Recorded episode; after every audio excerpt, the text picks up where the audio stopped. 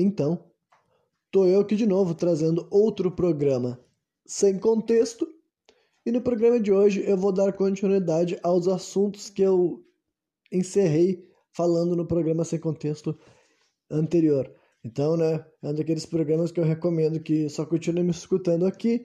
Quem escutou o programa anterior, senão tu vai perder parte das linhas de raciocínio. Afinal, eu sempre tento não me repetir muito, mas um pouco eu acabo me repetindo. Mas o bom é que já rolou repercussões daqueles eventos, né? Como eu tinha falado para vocês, eu esperava que houvesse alguma espécie de resposta, tá ligado? Porque foram afirmações grandes e o programa estava tendo bons números. Eu não sei se o programa que o Marcos Eberlin e o Rodrigo Silva, que é um. Só depois que eu terminei de gravar o programa é que eu me liguei que em momento algum eu tinha falado o nome do pastor lá no começo, né? e daí eu não tinha percebido isso. Então agora falei o nome desse cara porque eh, ele continuou aparecendo em mais capítulos assim e tal, para ficar mais fácil, já que esse assunto me interessou, afinal, né? Como vocês que fazem parte da audiência desse programa sabem que eu sou curioso a respeito de várias questões da existência, e esses são temas assim que né, eu, gost eu gostaria de saber como que as pessoas defendem certas coisas hoje em dia em questão assim de evidências, né? Então, a questão é que o que, que basicamente teve de repercussões? Em primeiro lugar, no próprio podcast do Flow, teve um programa conjunto entre o, esse arqueólogo, pastor aí, o Rodrigo Silva, e o tal de Sérgio Sacani, que ele é um divulgador científico e um geoquímico, se não me engano. Não sei se é geofísico ou geoquímico, agora me faltou, acho que é geoquímico, né? E, então, um cara que trabalha com perfurações e petróleo e tal, mas uh, na internet ele é famoso com canais relacionados à astronomia, né? Só que daí seria um programa que, na teoria, eu honestamente não pensava também que ia atender minha expectativa, né? Eu achava que seria um programa que não ia me dar aquilo que eu esperava, as respostas, entre aspas, assim, afinal, uh, os dois fizeram aquilo que eu imaginava que ia acontecer, que é se limitar a falar das suas áreas. No caso, o Sakane ia falar mais sobre as questões que eu já sei a respeito assim do Big Bang, sabe, e outras questões assim e tal. Ele não ia defender a fundo a questão evolucionista da parada e o e para completar, né, o, o Rodrigo Silva que é o pastor e tudo mais, ele pegou e ele nem foi a fundo na ideia de, de, de, de design inteligente ele foi, mas eu quero dizer da, da Terra Jovem. Que honestamente ele disse que nem defende, só que olha, no programa, uma das coisas que eu vou pegar e vou poder fazer aqui, que também que eles não fizeram lá na hora, é que assim, eu entendo que essas pessoas fazendo esses programas têm todo o fator político e eles mesmo. Uh, é engraçado as pessoas que tentam negar isso, né? Praticamente todo mundo, né? Tenta negar esse tipo de coisa. Mas é evidente que tem fator político, né? Mas como eu tenho contato com uma dessas pessoas e nem nunca vou ter, é fácil eu pegar e falar certas coisas que dá para ver assim que se não é hipocrisia é dissimulação. Afinal, hipocrisia e dissimulação é o que mais tem na sociedade humana. Todos nós somos capazes de cometer atos hipócritas e atos de dissimulação. Então, pode ter acontecido sim esse tipo de coisa e eu vou sustentar mais ou menos o que eu estou afirmando, esse tipo de coisa. Mas assim, ó, uh, eu já vi essas duas figuras falando dos temas que elas fala, falaram uma na frente da outra ali e tal. Só que provavelmente porque nenhum dos dois queria que de fato, de fato fosse um debate, e não foi, tipo, o programa não era vendido como um debate, mas é vários momentos aquela ideia de que assim, ah, um, um pastor criacionista e um, um geoquímico ateu vão ter divergências, né? E além das divergências ficarem muito brandas, que pela maioria do público, pelo menos o público que comentava, era que seria algo assim, falar, ah, achei muito respeitoso a conversa, blá, blá, blá, blá, blá. Ainda assim também eu vi em outros lugares, assim, em outros canais que comentaram, afinal esse, esse, podcast repercutiu, né? Assim que eu assisti ele começou a aparecer vários vídeos na minha timeline de pessoas comentando, gente falando pró, contra, né? páginas assim criacionistas e outras páginas também assim sobre o design inteligente, recomendando mais conteúdo sobre esse assunto e também começou a aparecer gente, sabe, físicos e químicos e tudo mais, uh, astrônomos indo contra as coisas que o Marcos Eberlin tinha falado e tudo mais, né? Começou a aparecer esse tipo de coisa no meu feed. Então, Né? Mas esse programa marcado entre o Sérgio Sacani e o Rodrigo Silva já foi uma forma de repercussão através disso, só que e tiveram outras, mas primeiro eu vou dissertar algumas coisas a respeito desses programas, né, que eu acredito assim que na verdade eu já vou mencionar também outros nomes, um deles sendo do Pirula, que também é um cara que trabalha com YouTube, também é divulgador científico, só que daí a área dele é paleontologia. E por que, que eu estou falando o nome desse cara? É porque o Rodrigo Silva, naquele programa que ele foi junto com o Marcos Eberlin, ele tinha falado especificamente o nome desses dois sujeitos, sabe? Como exemplos de pessoas que falaram que iriam refutar as crenças do Rodrigo e tudo mais. O, e ele mencionava especificamente Pirula por ter dito que falava que ele falava muito bosta. Na verdade, ele não fala essa palavra bosta porque né, não quer ser um pastor falando bosta. Ok. Mas enfim, aí o ponto é que é, ele fazia separação dos dois, tá ligado? Ah, que o Sacani, quando discordou dele, foi mais educado e blá blá blá, e já o Pirula teria sido mais grosseiro, e etc, etc, etc. Enfim, mas então ele tinha citado o nome desses dois sujeitos mesmo. Então, só que daí o, o Pirula, paralelamente a esses acontecimentos, mas nessa mesma semana, ele foi um dos caras que. Ah, e o Marcos Eberlin também falou o nome dele, disse que ele devia ter ido ali. Só que, tipo assim, não era um caráter meio. Era provocador, porque é a personalidade desse cara, daí desse químico e tudo mais, né? Só que não era assim. Uh, uh, também uma, uma vibe. Eu não percebi pelo menos um bagulho assim de rancor pessoal, tá ligado? Não era nada desse tipo, mas era, ah, o Pirula devia estar ali também, porque o, o Marcos, de fato, era, entre os dois, ele era o cara que estava falando com muito mais convicção que a Terra era jovem e que os dinossauros existiram até pouco tempo atrás, e dinossauro vegetariano, dinossauro, dinossauro na Bíblia, e na Bíblia na Arca, tá ligado? Então, com o Pirula sendo paleontólogo, né, ele é o que tem mais razões, motivos e até poderia ter evidências para mostrar que todas essas coisas que o Marcos está falando é baboseira, tá ligado? Então, né? Mas mencionaram o nome do sujeito que não tava lá e nem o Sérgio Sacani, tá ligado? Só que daí o, o Pirula foi no outro podcast, daí com um cara que ele também trabalha na internet, só que daí também não vou falar mais o nome para não ficar muito nome de muita gente, né? Só que esse, esse cara daí também é pastor, só que até onde eu sei ele é de uma igreja batista, tá ligado? E daí eles mesmos falaram que evangélicos e batistas têm muita diferença. Eu, para mim é tudo cristão, tá ligado? Mas ok. Então, e era um, também uma conversa com esse teor de, de ciência versus religião. Mas uma coisa, só que foi muito mais longa, teve nove horas, inclusive, parece que é o maior podcast da história do YouTube, tá ligado? Eu não, não ouvi isso daí, eu só vi alguns cortes para ver se ele mencionava toda a questão que rolou no Flow, tá ligado? E basicamente, pelo que eu entendi, é, ele gostaria de ir lá no Flow, tipo, com um programa sem ser ele e o Marcos, né, um programa só ele, e quem sabe, sei lá, não sei se o Sérgio Sacani estaria junto também, para ele defender todo o viés evolucionista, né, contrário à lógica de design inteligente, digamos assim, e depois, quem sabe, daí sim fazer um, um encontro entre ele e o Marcos, que eles que já conhecem o Marcos Eberlin e já conversou com ele, entendeu? Não é a primeira vez, e aparentemente também ele não estava brabo, né? E também ele pediu desculpa lá pro pastor, né, pro Rodrigo Silva, do jeito que ele falou. Tipo, em parte para mim isso daí é mais. Todas essas conversações, é, o problema é essa questão toda política, tá ligado? Que, cara, não tem nada demais dizer que alguém falou bosta, tá ligado? Isso não é crime e não é. Ah, grosseria, tá ligado? Se tu acha que a pessoa tá falando bobagem, fala, pô, acho que tu falou bosta, tá ligado? Isso não é motivo, entendeu? Mas eu entendo que na internet, figuras públicas e blá blá blá, todas essas politicagens que, e tudo mais. E as duas conversações acabaram mantendo esse teor, que eu via muita gente elogiando, né, nos comentários, assim, falando, ah, eu vi que dá pra, ser, dá pra discordar com a educação, etc, etc, etc. Mas eu também vi, vi gente que tava mais indo pro meu, tipo, tendo uma interpretação mais que nem a minha, que é tipo assim, uh, essa falta, assim, de, não digo de propensão, mas até disponibilidade de discordar sem ser.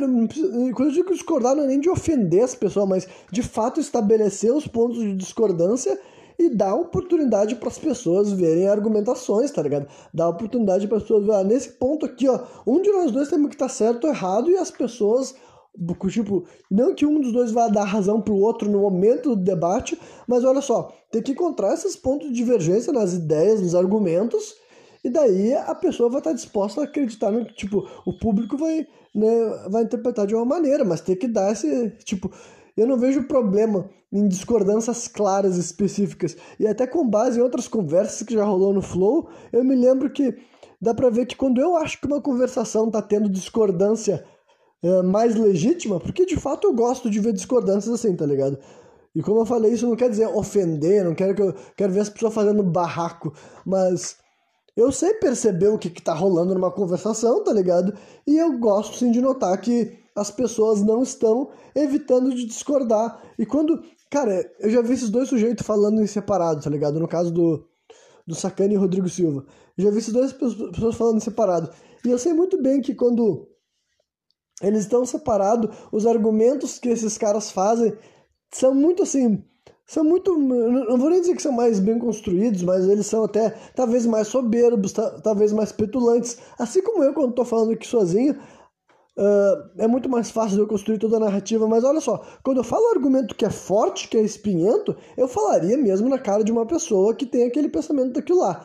E daí, claro que eu poderia evitar não falar ofensas e palavrões, esse tipo de coisa, mas agora, tudo que eu já fiz questão de estabelecer que eu acho prejudicial, que eu acho tóxico, que eu acho danoso, que eu acho que é uma porcaria, e eu sei muito bem por que, que eu defino aquilo lá como uma porcaria. Se eu estiver ouvindo, eu vou dar um exemplo específico, sei lá, pessoas que são a favores como que de, de, agredir crianças como método de educação, tá ligado? Eu acho isso uma bosta e eu posso e eu não vou fazer agora uma, um discurso de por que, que eu acho isso uma bosta, porque esse programa aqui não é sobre isso. Mas é um exemplo palpável do que eu tô querendo dizer, tá ligado?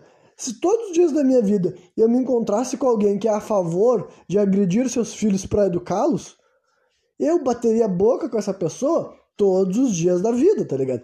Todos os dias da vida. E eu não tenho chance nenhuma de que ela me convenceria de que eu tô errado, mas sim, eu acho que tem chance de que eu convenceria ela de que eu tô errado, quer dizer, de que ela tá errada, e se eu não conseguisse ainda assim, eu faria essa discussão e esse debate. E eu nem faria de conta que nossas opiniões estão em pé de igualdade, tá ligado? Eu nem faria de conta que a minha visão de mundo e a visão desse sujeito estão em pé de igualdade. E daí também, como eu falei, que você já tem a oportunidade de discordar de mim, achando que eu sou extremista, achando que eu sei, sei lá, Renan acha que sabe mais do que os outros, entendeu? Estão, tipo, tem total possibilidade de vocês acharem isso. Mas essa é uma divergência que eu tenho de praticamente todo mundo nessa questão de argumentar, discutir, debater, respeitar opiniões alheias. Eu respeito as pessoas, eu não tenho que respeitar ideias, eu não tenho que respeitar essas coisas assim, entendeu?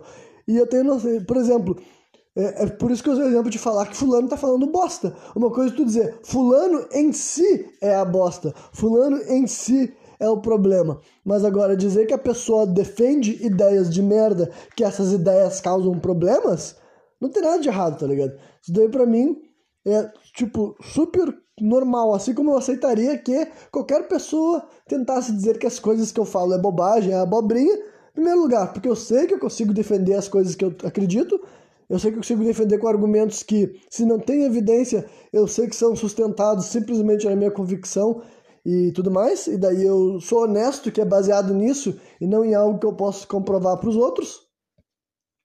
E em segundo lugar, se eu não quiser defender ou se eu não puder defender o posicionamento, a verdade também é que eu, se eu precisar da validação de terceiros para acreditar no que eu acredito, eu não acreditaria em quase nada daquilo que de fato eu creio, sabe?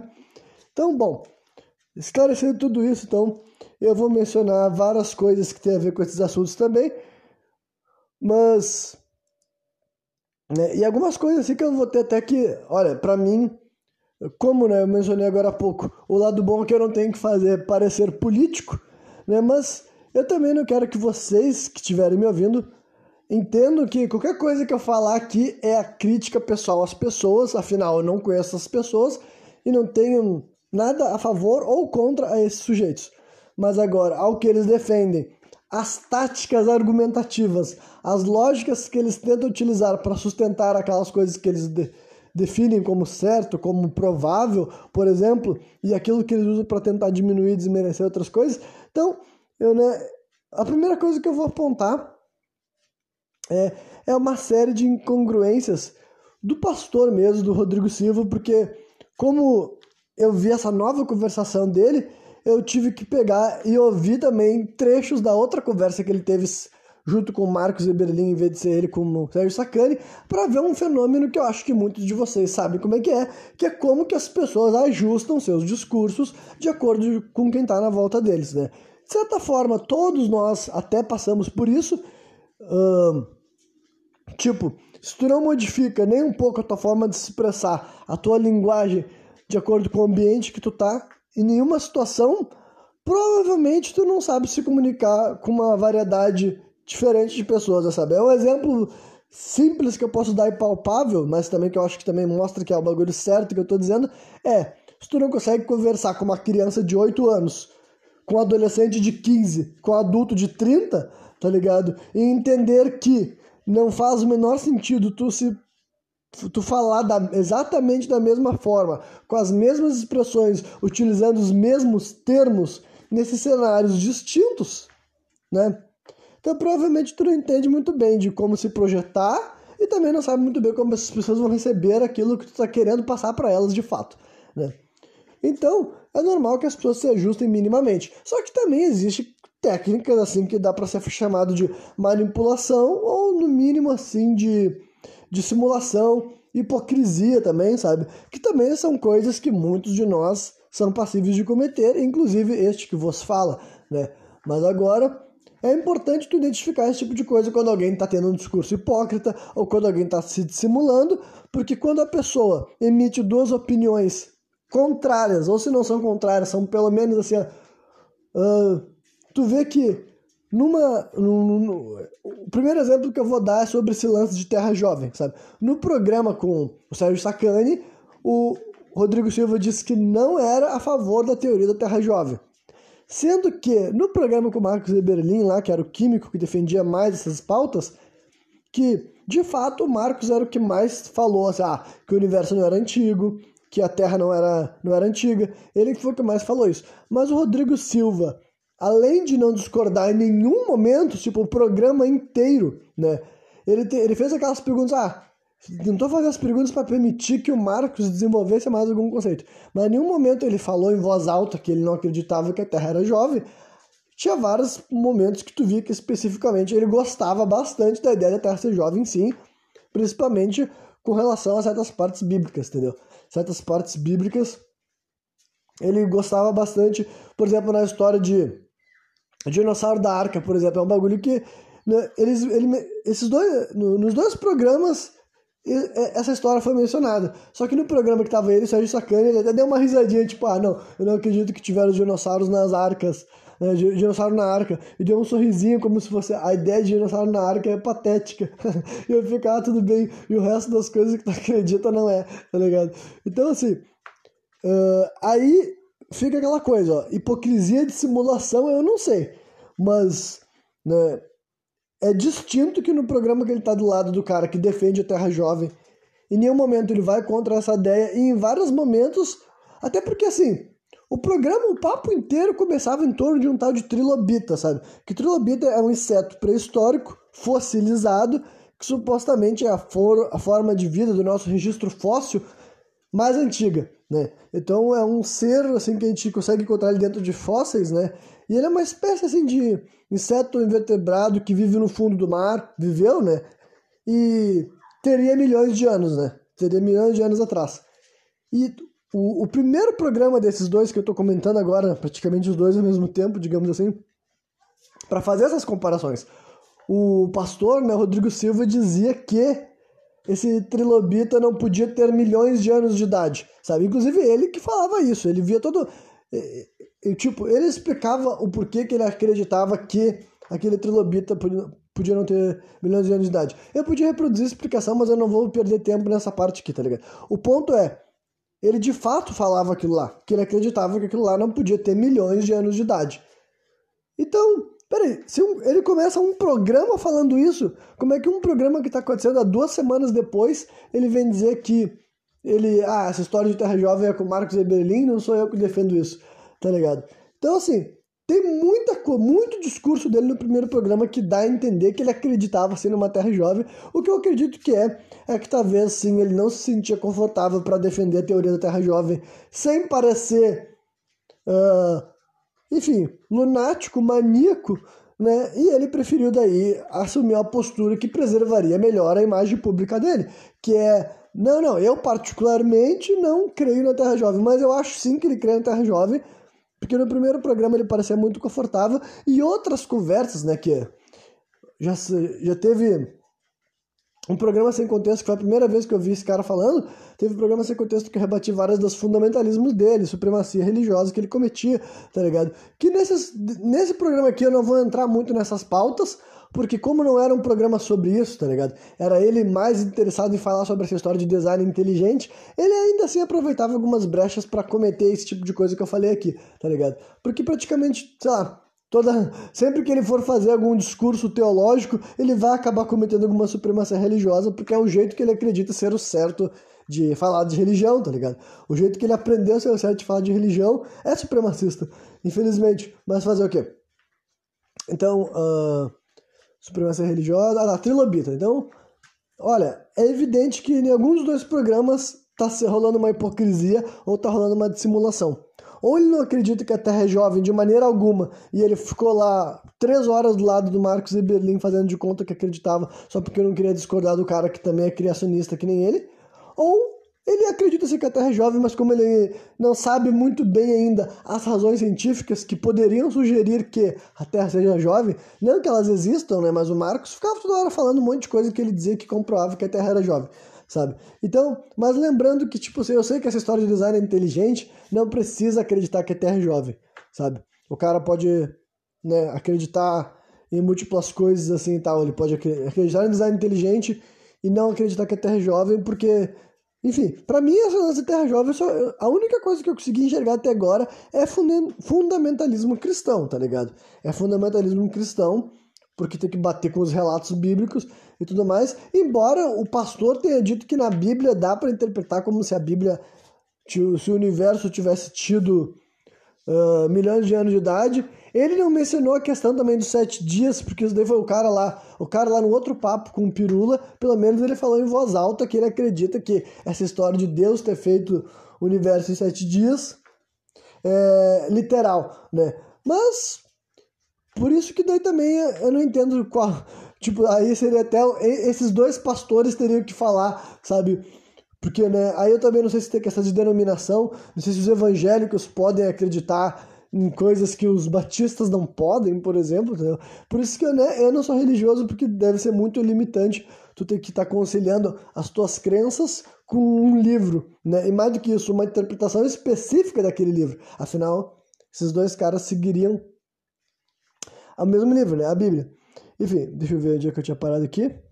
Bem, só para concluir com relação aos temas específicos, tipo, que foram abordados no programa anterior, eles ainda não terão desfecho. Tipo, com relação à Terra Jovem, eu não, como eu falei, não há evidências e eu não acho que algum desses programas vai surgir a evidência de que a Terra seja jovem, embora sim eu quero ver uma conversação presencial que envolva o Marcos, né, e o Pirula, e poderia ter, ter também, poderia ter todos esses quatro nomes ao mesmo tempo. Afinal, todos eles estavam assim, como é um, eles são acadêmicos, tipo, o Marcos não é mais, mas é ex-acadêmico, digamos assim, eles se importam de não falar bobagem para não ser julgado, né? Daí o, o, Sacani falou que ele não ia defender a teoria da evolução, porque ele não é, tipo assim, ele acredita nela e tudo mais, mas ele não é estudioso da evolução, então ele não, não era ele que tinha que ele defender Darwin e tudo bem, isso faz sentido, né? Só que, não, então, ele e o, e o, e o Rodrigo Silva não tiveram um debate, entre aspas,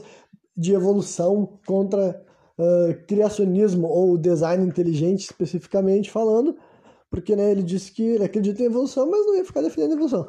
E Agora ele falou sobre o universo, pelo menos. Ele falou sobre o Big Bang, falou sobre o universo ser velho e tudo mais. Só que também eu não acho que seja uma discussão que essa, esse debate, se o universo é velho, por exemplo, ou se ele é jovem, eu não acho que haja comprovação também, entendeu? Eu conheço as explicações, eu conheço a teoria, e como eu disse para vocês, eu ainda acho sim que o universo é antigo, acho que o planeta Terra é antigo, sabe? As datações de bilhões de anos que a gente está acostumado, Isso daí para mim não vi nada nesses programas que mudasse isso. Só que o que eu quero ver mais é o que vai ser estabelecido sobre a questão dos. Como é que é mesmo lá? Dos tecido mole em osso de dinossauro.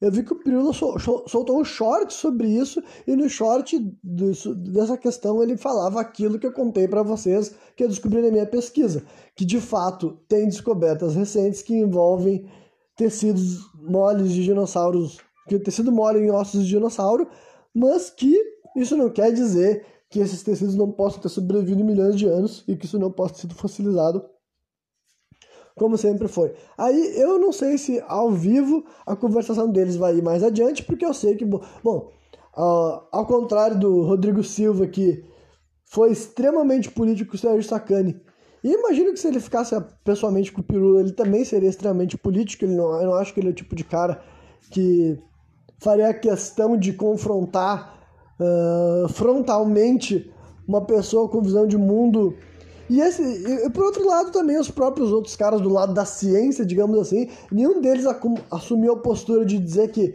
uh, negar Deus ou provar que Deus não existe. Eles não foram para essa rota, eles foram para aquela de, ah, não, acredita no que tu quiser, se te faz bem, tá ligado? Que também, assim, é uma decisão política, tá ligado? Porque se for uma discussão, como eu já falei aqui nos programas que eu falo contra as lógicas de ateísmo, por que, que eu falo contra o ateísmo de uma forma uh, pujante e contundente. Não porque eu quero impedir que as pessoas sejam ateias, que eu vou criar uma lei contra o ateísmo, que o ateísmo tem que ser criminalizado, mas é porque eu estou falando de uma ótica pragmática. O que eu quero dizer com isso? Uh, acreditar ou não acreditar em Deus, e quando eu digo em Deus, eu estou expandindo para além da lógica cristã que essa é outra coisa que eu vou fazer ao longo desse programa aqui, quando eu for discordar de uma lógica ateísta ou uma lógica cristã da parada. Porque quando eu falo a pessoa crer em algo, a pessoa não ser ateia, eu não estou falando no cara ser cristão. Só que esse pastor adora essa dinâmica, porque é a dinâmica que a igreja cristã ensinou os crentes a ser. Os crentes têm que agir que ou tu é ateu ou tu é cristão.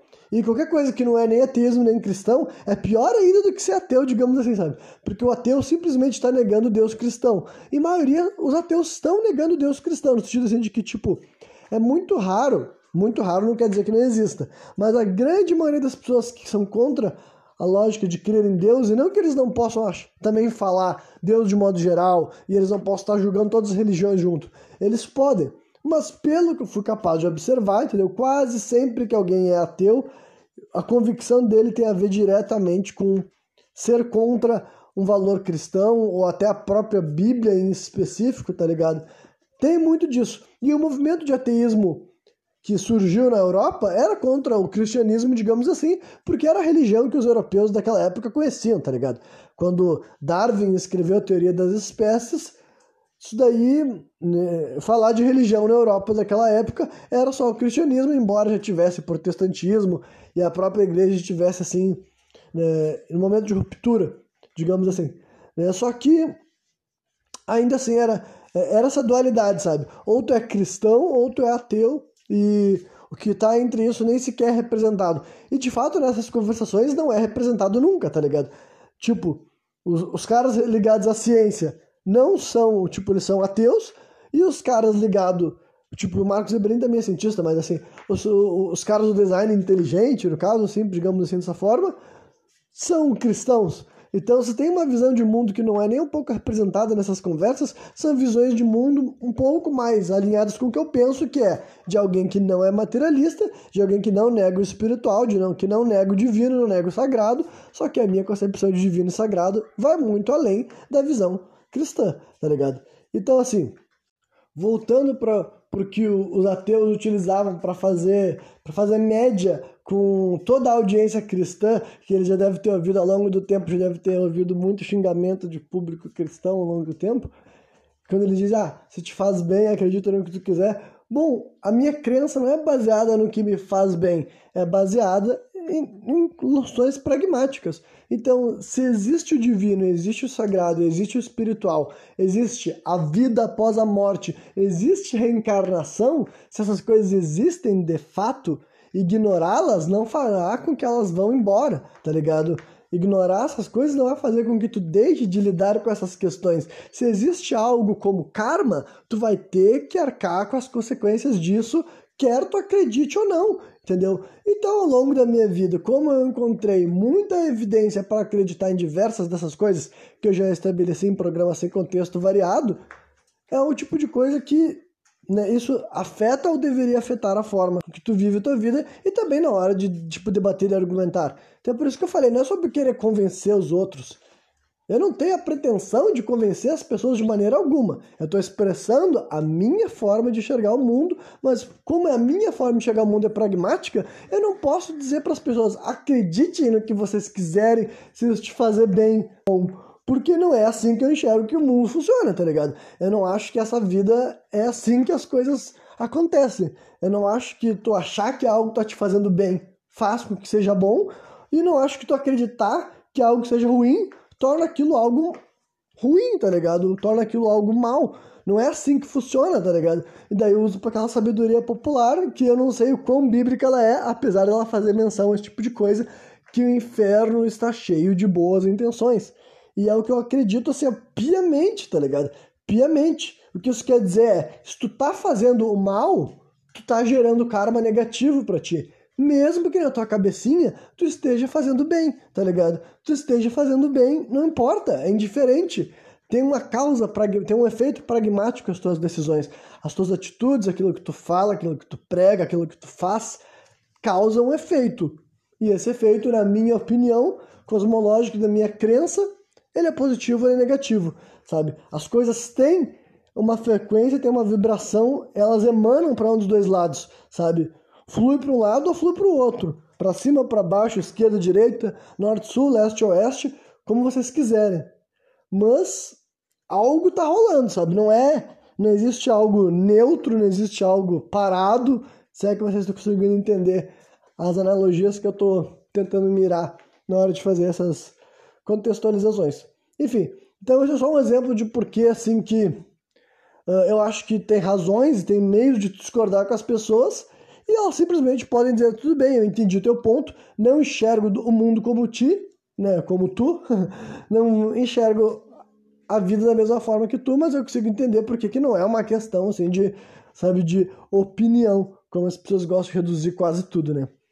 Como já falei algumas vezes, não sou relativista. Aí um dos temas que foi assim uma parte uh, uh, focal, talvez assim, da conversação entre o Sacani e o Rodrigo Silva lá, foi a questão do dilúvio bíblico. Isso era uma questão que o próprio que o próprio Marcos Weberin tinha levantado e eu não sei se, se tem evidências desse tipo de coisa mesmo, mas né, ele defendeu o dilúvio bíblico também né, que a água cobriu não sei quantos por cento da superfície da Terra, e ele alegou que, por exemplo, existem fósseis de animais marinhos no alto de montanhas, como por exemplo o Himalaia e etc. Aí ele deu a explicação científica convencional e disse que isso não é convincente, que a única coisa que ele conhece que explicaria existir fósseis de animais marinhos no topo de montanhas, como por exemplo o Himalaia, é, o dilúvio bíblico.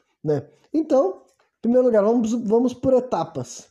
Uh, eu não sei se existem fósseis de animais marinhos no topo de montanhas, quantos fósseis são, sabe, quem recolheu, enfim, todas essas coisas específicas, entendeu? Então eu não vou entrar nessa discussão dessa tecnicalidade, sabe? E tudo mais. E eu também não sei se o quanto que pessoas que são contrárias à visão do Marcos de que a Terra não é jovem sabem que, tipo assim, não, não é verdade isso, daí quem sabe em outro programa eu comento mais sobre essa história.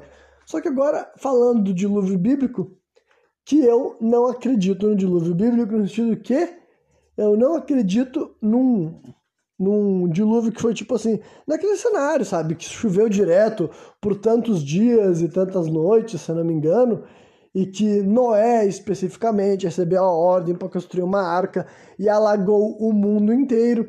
Para mim, isso é metáfora, é alegoria e aquelas correlações que alguns desses caras tentaram dizer que não é justo fazer, para mim é totalmente justo fazer, entendeu? Eu sei que tem mito de dilúvio no épico de Gilgamesh, tem mito de dilúvio na mitologia grega, sabe?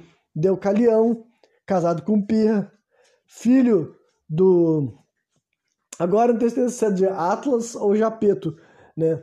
Mas filho de um desses titãs aí e tal, recebeu também essa ordem, né? Esse aviso de que viria um dilúvio e ele construiu uma arca para sobreviver, só que não tem também a história de botar todos os animais dentro da arca. Então, para mim, o dilúvio bíblico não é factual, só que tanto o dilúvio bíblico quanto todos os outros mitos de dilúvio que a gente encontra por aí, eu acredito sim que eles fazem referência a um evento catastrófico real e global. Só que daí não acredito que foi uma chuva que rolou. Aí, no presente momento, o que eu posso levantar para vocês é o Drias recente, que o Drias recente é aquele termo que eu já falei em alguns programas sem contexto anterior, é algo que daí a gente escuta, eu escutei da boca do Graham Hancock a primeira vez, né, que é um pesquisador britânico e blá blá blá.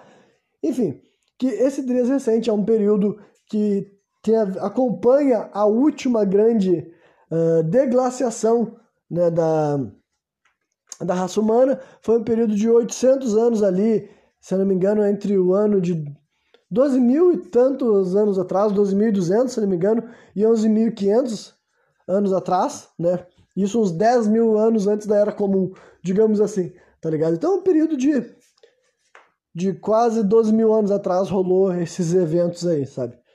Rolou... Daí, durante 800 anos, foi derretendo muito gelo e tem gente que defende, tipo, e essa, e essa derretimento desse gelo, nesse período rolou muita extinção de espécies, sabe? Bate com extinção de animais da megafauna, tá ligado?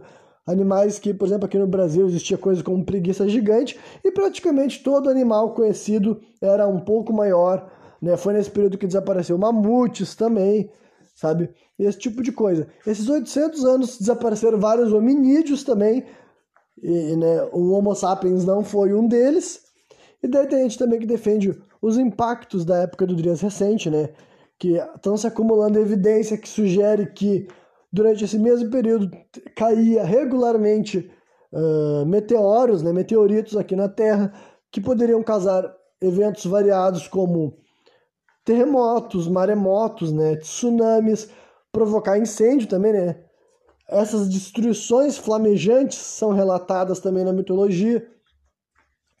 O período do Drias recente coincide com a queda de Atlantis descrita por Platão no diálogo Timeu-Critias, entendeu? Platão diz que Atlantis afundou numa única noite após um grande terremoto, numa história que na época dele rolava uns 9 mil anos atrás, tá ligado? E isso é um tempo que também bateria com esse período conhecido como Drias recente. Então, né, mais uma vez, não quer dizer que necessariamente eu acredite que Atlantis tenha existido, mas pode ser mais uma outra coisa que joga para esse mesmo mito, sabe? Esse mesmo mito de que a humanidade, seja porque foi realmente sendo preservado geração após geração, histórias após histórias, a ideia de que civilizações humanas ruíram a um período que bate com o, período, o final do Drias recente, ou também pode ter rolado com todo o caráter espiritual que eu não desconsidero, né? sonhos, mensagens espirituais, gente que viu coisa, aprendeu coisa com espíritos desencarnados ou elementais, enfim, esse tipo de coisa. Então, eu de fato acredito num cataclisma global que é representado na Bíblia e em várias outras fontes de conhecimento que existiram por aí, tá ligado? Então, mas essa é a diferença, né? de tu ter especificamente que se ater a uma crença, uma convicção. Porque na defesa do Rodrigo Silva, ele falava do ponto de vista assim da Bíblia, né? então ele tinha que defender o dilúvio bíblico e ele também tinha que falar da Arca de Noé, que é um bagulho que para mim, no presente momento, eu não dou credibilidade alguma, tá ligado? Porque assim, para dar credibilidade para a Arca de Noé, tem que acreditar que um ser humano colocou um par de cada animal conhecido. Aí tu fica assim, ah, mano, mas como é que uma pessoa ia coletar cada animal conhecido, tá ligado? É evidente que quando essas coisas estão falando o mundo, tem a ver com uma coisa que o, as pessoas do dito mundo antigo, sempre que eles estavam falando sobre a região deles, eles chamavam de o mundo, porque para eles aquela região de fato era o mundo, tá ligado? Então, sim, Sempre que eu acredito que tem referências na Bíblia falando ao mundo, eu não acho que está falando literalmente do planeta Terra, cara. Porque para falar que é do planeta Terra, pô, não faz o menor sentido, tá ligado? O planeta Terra é uma região gigantesca. há dois mil anos atrás já tinha várias pessoas por aqui, tinha várias pessoas em vários lugares do mundo. Então, é um. Cara, o cara tem que estar tá tão inserido numa narrativa já bíblica para ele achar que o que estava rolando numa cidadezinha, sabe, numa região específica do mundo, era importante para o mundo inteiro, tá ligado? É uma coisa que, tipo assim, mano, não tem como tu achar que o que estava rolando nessa cidade daí era mais importante do que o que estava rolando na China, o que estava rolando na Índia, o que estava rolando na África, nas Américas, sabe? Na, na, em todas as partes da Ásia, tá ligado? É tipo assim, é, todas essas histórias só têm esse impacto para quem tá vivendo elas ou para quem, tipo, é etnicamente ligado, tá ligado? As pessoas que de fato compartilhavam sangue uma, duas gerações após os eventos bíblicos, tá ligado? Tudo bem eles se sentirem vinculados darem essa importância. Só que agora, um brasileiro em 2023 ainda querer advogar que, uh, quando a Bíblia está falando desses eventos, além de ela ser literal, é tipo a fonte de conhecimento absoluta, única, é praticamente tu tá fazendo, tu tá, tá tem noção de que a Bíblia é feita para representar um povo. Então tu já tá escolhendo o teu povo favorito, tá ligado? Tu tá literalmente hoje em dia tu tá declarando que o teu povo favorito é o povo da Bíblia, sabe? As pessoas que viveram aquilo lá e passaram por aquela história. Tu tá querendo destacar que esse povo é mais merecedor do que todos os restos que existiram, porque assim, meu irmão, é sobre isso que a Bíblia era. Ela era para representar um povo específico, tá ligado? A Bíblia não foi escrita para englobar todo ser humano existente, até porque o, ser humano existente já estava vivendo sua religião, seus cultos, entendeu? Até para tu achar que seria necessário uma pessoa de uma etnia específica iluminar os povos de outras etnias já é um conceito que, na minha opinião, é problemático, para não dizer racista, tá ligado? Para tu se convencer de que, tipo, ah, não, mas é importante porque foi lá que rolou a primeira mensagem e daí essas pessoas teriam a obrigação de evangelizar o resto do mundo. É um bagulho que tu fica assim, porra, mano, sério mesmo que tu tá querendo advogar? Tipo, além de querer advogar, tu quer advogar como isso é o bem, tá querendo dizer de forma clara que Deus escolheu um grupo, tipo, ínfimo de pessoas, escolheu para abençoar, escolheu para se relacionar, porque Deus podia ter encarnado onde ele quisesse, tá ligado? Deus é Deus, não é verdade? Então Deus podia ter encarnado onde ele quisesse. E ele escolheu viver lá em Jerusalém, né? escolheu nascer em Nazaré, no caso, né? Enfim, ele escolheu viver naquele cenário, é ali que ele quis viver. Por que, que ele não nasceu na África? Por que, que ele não nasceu nas Américas? Por que, que ele não nasceu na Ásia, tá ligado? Como eu já falei aqui alguma vez, eu espero que ninguém se atreva a responder essa pergunta, porque honestamente eu acho que tentar responder ela de uma maneira que não pareça um imbecil é impossível. Então, assim, sabe? Mas é só para vocês entenderem, caso alguém que esteja me ouvindo seja uma pessoa com convicções cristãs dentro de si. Olha, eu não vejo problema a pessoa ter convicções cristãs, mas agora a pessoa está querendo conversar comigo e ela quer defender que o dilúvio bíblico é literal e os acontecimentos lá são literais, eu não vou ter como concordar. Agora, se ela quiser dizer que o dilúvio bíblico pode estar falando de eventos que de fato aconteceram, só que está usando linguagem simbólica para passar mensagens de sabedoria e iluminação, eu vou dizer, caralho, acredito que pode ser por aí mesmo, meu amigo. Acredito que pode ser mais ou menos nessa linha aí mesmo que está rolando. Porque, né, eu já tenho razões para acreditar que rolou esses, essa catástrofe, tá ligado? Hoje em dia eu digo para vocês que eu sou mais convicto de que sim do que do que o contrário, tá ligado? Eu acredito que cidades, metrópoles, entendeu? Daí eu não sei quando e como, eu não sei a data específica, mas eu acredito sim que grandes centros populacionais que habitavam milhares de seres humanos foram devastados em eventos catastróficos que envolviam enchentes. Essas enchentes podem acontecer através de maremotos, tsunamis e outros eventos que eu não sou capaz de saber, né? Pode ter sido provocado por impacto de meteoro, sim, tá ligado? Terremotos gigantescos que afundavam ilhas, porque a gente tem informação de ilhas sendo afundadas, só que são ilhas de certas proporções, sabe? O problema de Atlantis é que ele não era só um continente, ele era um continente gigantesco e com uma grandíssima civilização. Então é por isso que é uma coisa que a gente já se acostumou a dizer que não pode ter acontecido. Só que cidades menores, de fato, a gente tem conhecimento de cidades que foram desapareceram, sabe? Foram levadas para o fundo do oceano.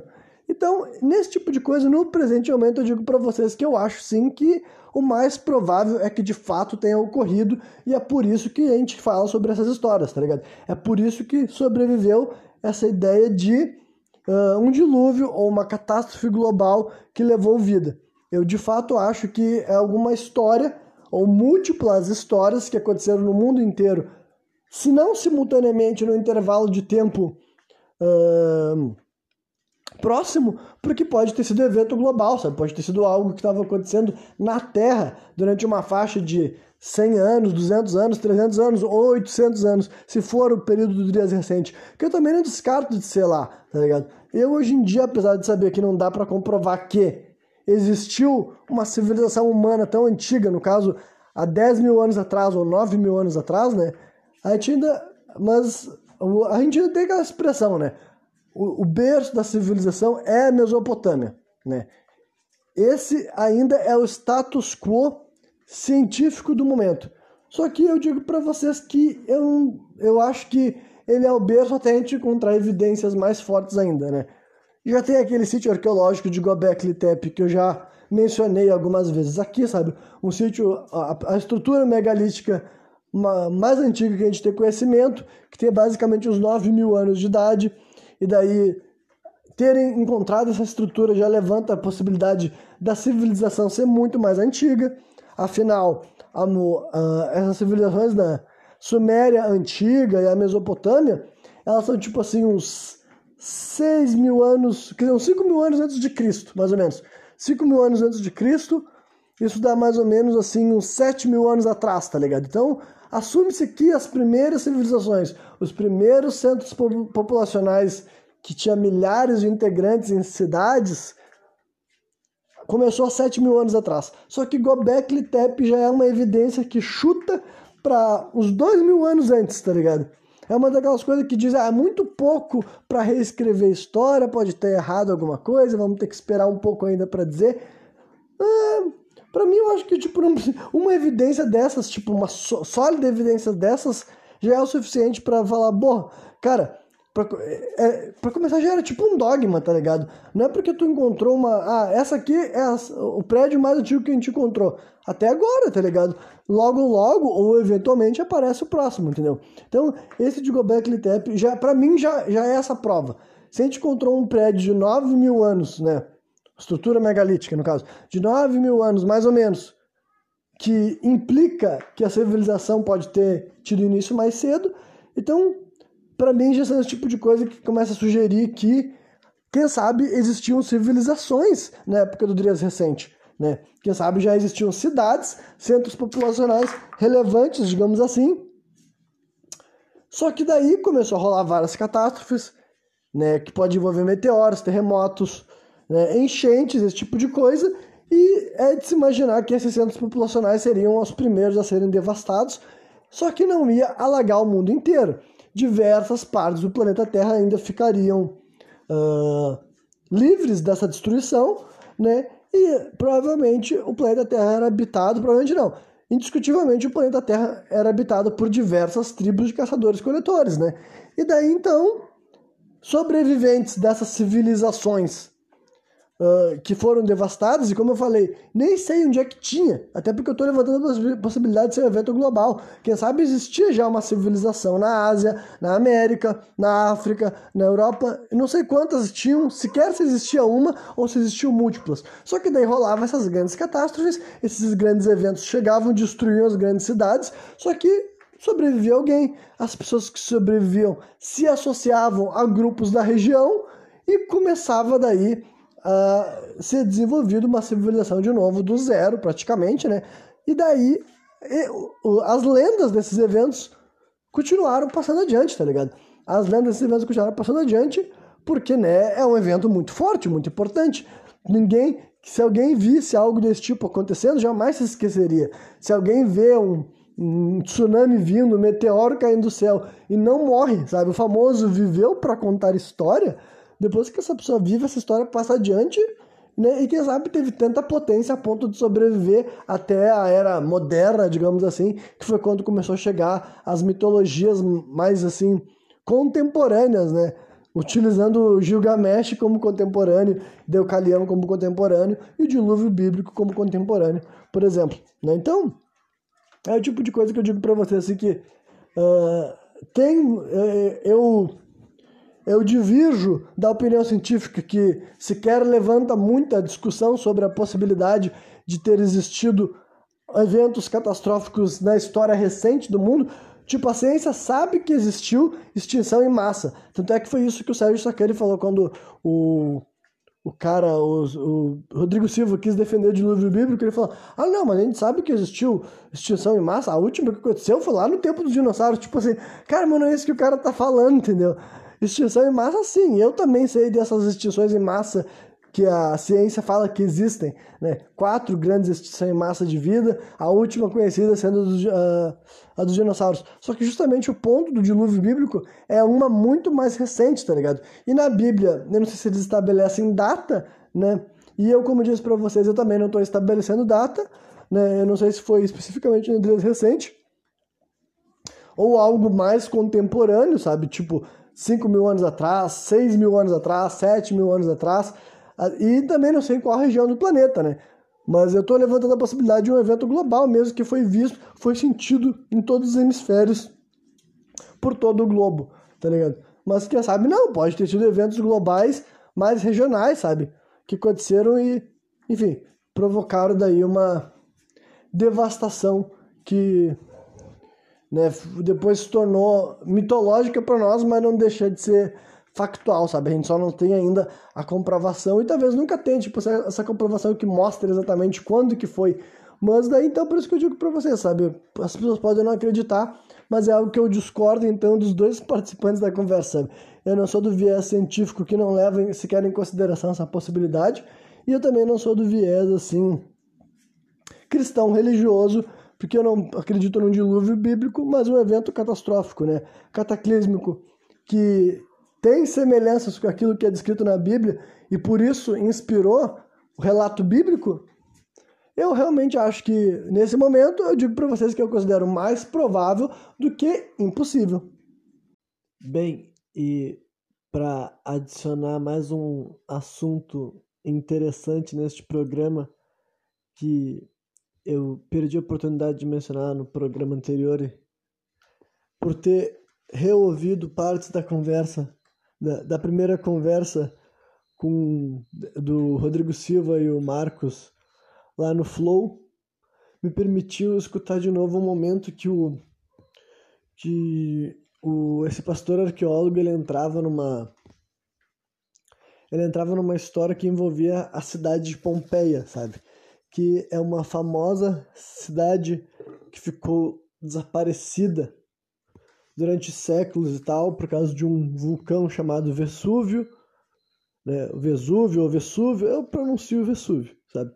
Vesúvio que ele uh, pegou, ele teve um, teve um dia que ele teve uma atividade anormal, que ele foi capaz de soterrar essa cidade de Pompeia num único dia. Isso daí, se não me engano, no ano 78, eu não me lembro se é 78 depois de Cristo ou antes de Cristo, mas é o ano 78 e tal, e, e acho que é no primeiro século, tá ligado? Essa daí é ele teria sido redescoberto no início do século XIX, se eu não me engano, então isso 1800 e alguma coisa, né? Acho que é isso aí, né? Então, uma cidade que ficou desaparecida por 1800 anos, mais ou menos, assim, né? Na, na, na questão, assim, em questões, assim, digamos, da história oficial, sabe? Ela tinha desaparecido, supostamente. E por que, que eu tô falando supostamente? porque apesar de uh, eu não ter achado nada especificamente que ele comentou sobre essa história uh, errada, tosco ou até, digamos, até desinteressante, eu, eu já tive acesso a um dos conteúdos que aqueles meus conspiracionistas de estimação fizeram, que eu acredito que esse é um dos primeiros vídeos deles que eu vi que eles eram capazes de estar cobertos de razão sobre alguns temas, né? E esse daí eu vou poder falar para vocês aqui tal, mencionassem em primeira mão, porque de fato eu acho que eles estão corretos quando eles dizem que essa história de Pompeia ter sido uma cidade desaparecida durante 1800 anos é uma mentira histórica que por alguma razão continua sendo contada até os dias de hoje. e eles têm algumas evidências bem substanciais, né? Então, vamos lá.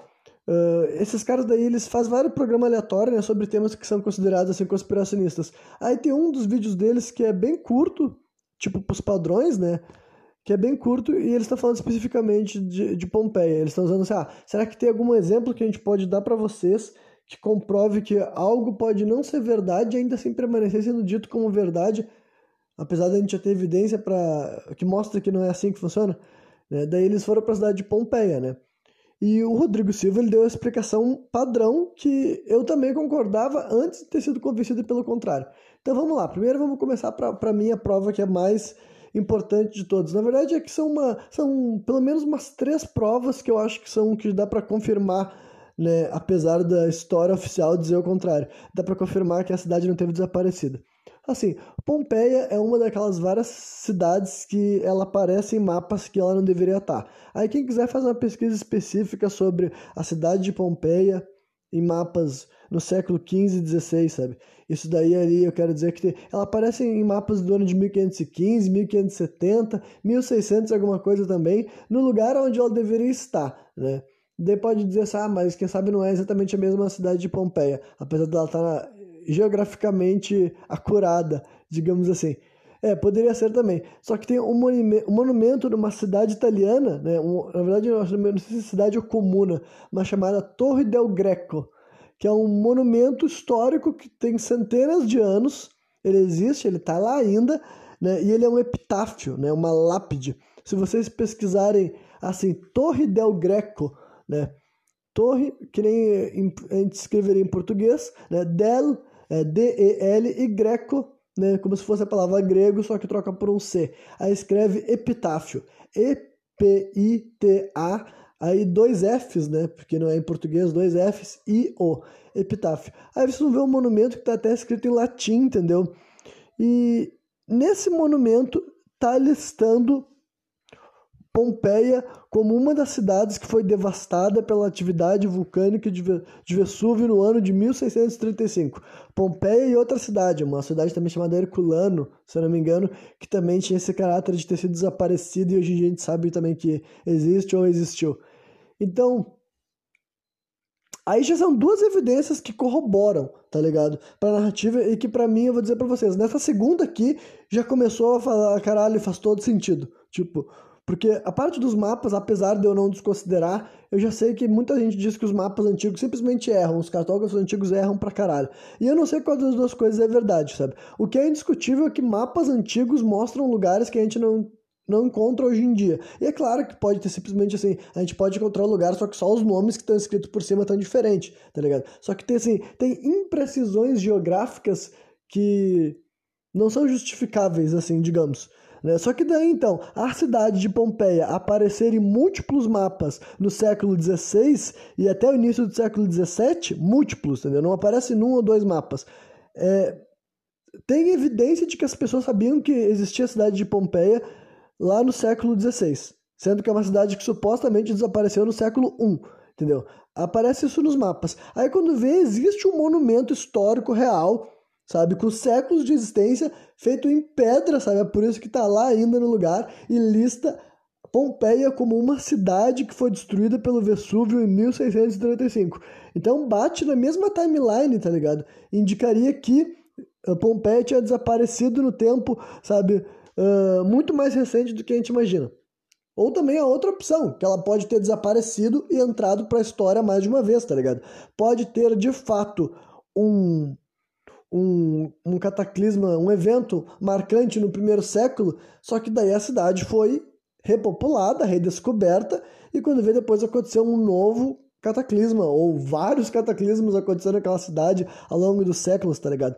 E daí, e tem uma terceira evidência que também eu vou trazer junto, porque eu também acho que é forte o suficiente para é, para ser mencionado também nisso aqui que eu tô tentando sugerir, porque eu sei que eu tô sugerindo algo Tipo, eu não vou dizer que é tão alarmante assim tal, porque afinal é só sobre uma cidade, sabe? Que existe aí, tá ligado? Não é sobre que nem pessoas falando que os dinossauros viveram até pouco tempo atrás, ou o dinossauro herbívoro dentro da arca, ou até outras coisas absurdas que eu afirmo. Então, nisso aqui, né, não é a coisa mais absurda que eu quis falar, mas ainda assim eu quero que vocês possam me dar credibilidade, sabe? Mas se vocês ainda acham que esse monumento histórico e esses mapas não é o suficiente, tem um, procurem assim Pompei frescos, né? Frescos, né? O que, é frescos? Frescos, eu não sei nem como é que se chama em português, se se chama de frescos mesmo, mas são basicamente o nome das pinturas feitas diretamente nas paredes das igrejas e também outras espécies de construções, né? Se vocês procurar Pompei frescos, vocês vão ver que existem painéis muito, talvez fresco seja painel, não tenho certeza, né? Painel no caso de pintura, daí no caso. Mas enfim, Vocês, vão ver que tem painéis muito bem preservados, de, preservados dessa cidade de Pompeia, supostamente painéis do primeiro século. E tipo, que essas artes possam ter sido pintadas no primeiro século, eu não teria problema com quase nenhuma delas. Só que daí, né, mais uma vez, isso aqui eu também vi no vídeo lá dos, dos caras que eu defino como conspiracionistas e tal. Só que, né, conspiracionista não, quando eles têm um bom argumento, eu tenho que dar um abraço a torcer. E daí tem um painel específico que se vocês, se vocês escreverem Pompei, né, Pompei com dois Is, né, é P-O-M-P-E-I-I, né, Pompei, frescos se vocês escreverem assim, vocês vão acabar encontrando uma imagem que tem três pessoas, assim, sabe? Vocês vão ver que são dois, três homens ou três mulheres que eles estão, assim, um colocando a mão no ombro um do outro e fazendo um círculo e tal. É uma imagem, eles estão nus, né, pelados. É uma imagem simples de encontrar. E é tipo assim, é indiscutível a similaridade que essa imagem tem com uma das pinturas bem famosas do renascentismo, chamado As Três Graças, entendeu? Procurem por uma pintura chamada As Três Graças, uma pintura feita por um pintor renascentista chamado Rafael. Essa pintura, ela é datada, né? Acredita-se que ela foi pintada pelo Rafael entre 1513 e 1504. E qualquer pessoa, tipo, eu não preciso nem tentar comprovar para vocês. Qualquer pessoa que vê as duas imagens vai dizer que elas têm uma semelhança, assim, ó, chocante. E, tipo, então aí nós temos que refletir o que, que influencia essa semelhança, tá ligado? Sendo que, na época de Rafael, supostamente, né, ele não devia ter conhecimento dessa imagem. E também nem tô dizendo que é o Rafael que tá, uh, que tá plagiando uma pintura mais antiga que ele. Aí daí que vai abrir a, a possibilidade mais moderna, tá ligado? Porque deu o seguinte, essa pintura As Três Graças, indiscutivelmente, é uma das pinturas mais famosas da história.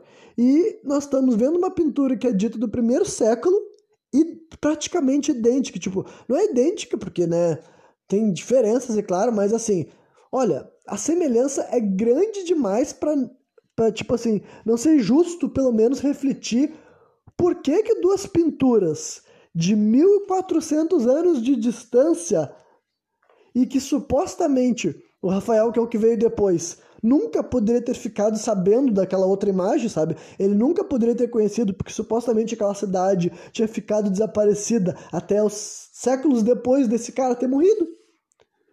Então, para mim, essa é outra evidência que sustenta que ou ou Pompeia não era desconhecida na época do renascentismo, e Rafael, não vou dizer que ele plagiou, mas ele sabia, ele tinha uma imagem para ser inspirada. E também, eu vou ser justo com vocês, eu vou dizer que eu sou uma pessoa espiritualizada e eu também não desconsidero que tudo bem. Quem sabe de fato a cidade estava desaparecida, de fato Rafael nunca viu e ele pintou algo muito similar por uma coincidência espiritual, influenciado por o mesmo espírito que habitou Pompeia, ou o mesmo espírito que inspirou o pintor original a fazer aquela imagem do primeiro século, tá ligado?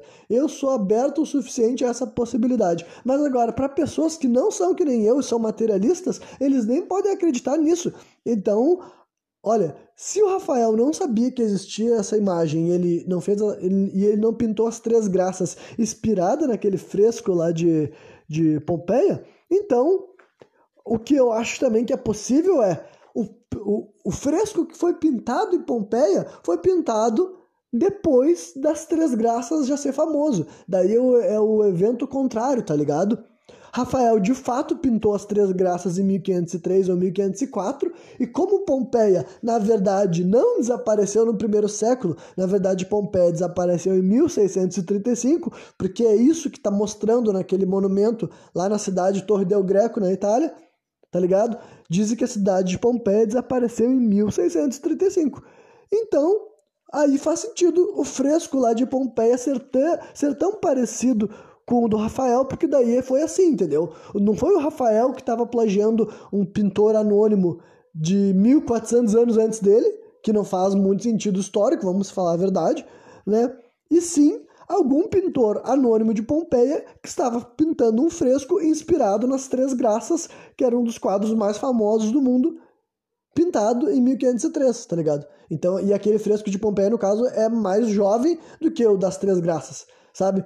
Então, esses três argumentos daí eu vou dizer para vocês que para mim já é o suficiente para eu acreditar de fato nisso que eu acabei de falar aqui para vocês. Eu não acho que eu tô louco, eu não acho que eu tô maluco. Eu aceitaria sim ser comprovado do contrário, sabe? Se tivesse pessoas que sabem mais dessa história do que eu e pudessem me explicar aonde que isso aqui que eu mostrei não tá errado, sabe? Mostrar, bom, esse, esse monumento histórico aí que tu apontou não é válido, esses mapas que tu mencionou uh, não são válidos ou não existem, e essas similaridades entre essas duas pinturas não são reais, tá ligado? Aí se a pessoa tiver como me comprovar que essas três coisas não são verdade, eu abro mão dessa hipótese e digo, porra, então os malucos me convenceram de qualquer bobagem, né? Mas eu confesso que, cara, eu achei evidências fortes o suficiente para eu acreditar meu irmão simplesmente tão errado, sabe? Simplesmente Pompeia não foi, não ficou desaparecida durante 1600 anos, 1700 anos, não ficou, só que por alguma razão uh, não mudam a história, tá ligado? Porque não fazem barulho suficiente. Por exemplo, essa das pinturas, cara, é absurdo que não tenha um monte de site comentando sobre isso, tá ligado? Era para ser assim, conhecimento comum. Porque, olha, negar a semelhança entre essas duas obras que eu falei para vocês, cara, eu acho que nem é racional, tá ligado? Acho que não tem nem como alguém falar, sabe? Vocês vão ver as duas imagens que eu mencionei aqui e dizer que esse fresco de Pompeia e, esse, e a imagem, a pintura As Três Graças de Rafael, estão separadas por 1400 anos, cara. 1400 anos e, e que nenhum dos dois pintores tinha sido influenciado pelo outro, tá ligado? O Rafael nunca tinha botado os olhos naquela imagem que de 1400 anos antes, ou o contrário. Quem pintou aquela coisa lá em Pompeia não tinha colocado os olhos na imagem que Rafael fez no ano de 1503, tá ligado?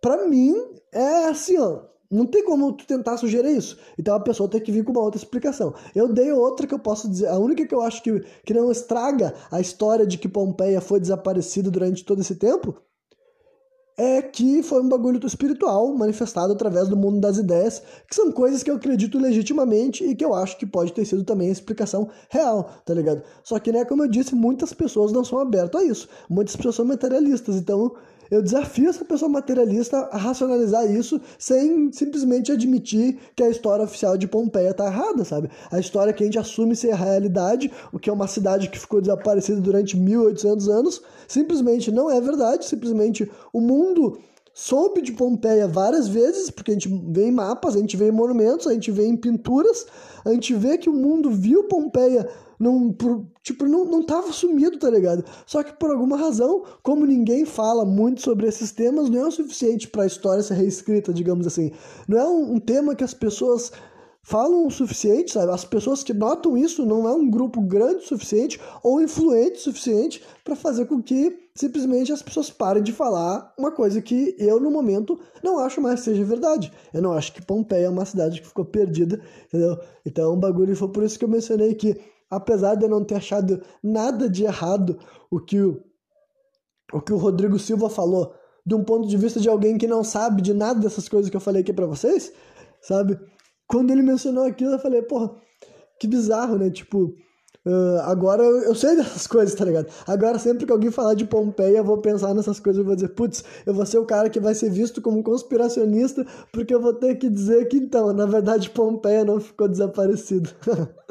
Mas, honestamente, eu, eu acho que é nisso os conspiracionistas acertaram, tá ligado? Eu não sei, tipo, eu não sei se eles foram se eles leram isso em algum livro, sabe? Alguém que já tinha feito essa pesquisa, ou eles que descobriram isso sabe, sozinhos, indo atrás de todas as evidências, sabe? Eu não sei qual foi, como que eles chegaram até essa, essa conclusão. Talvez até lá no vídeo deles eles mencionem algum outro canal e eu não prestei atenção e tal, né?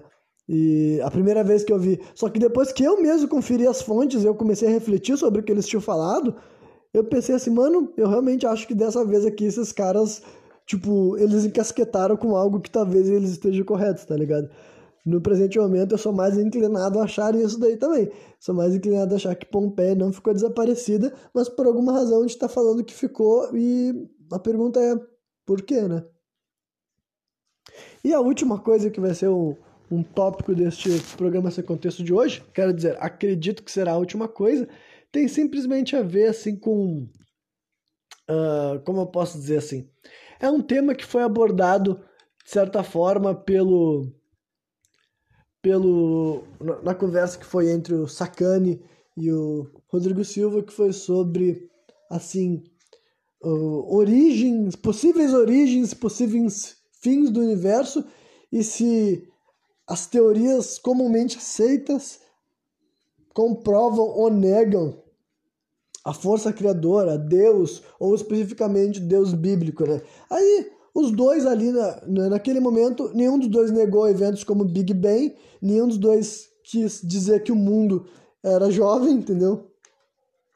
E o Rodrigo Silva foi pela lógica que é tipo, ah, que ele não vê problema em que Deus tenha controlado a sabe, controlado o Big Bang, controlado a evolução, esse tipo de coisa, né? Então, como eu falei para vocês, olha, no, no, programa com outro cara, ele não estava indo para essa rota não, ele parecia bem mais inclinado, né, uh, a defender os bagulho mais absurdo e aqui ele estava querendo parecer muito mais científico.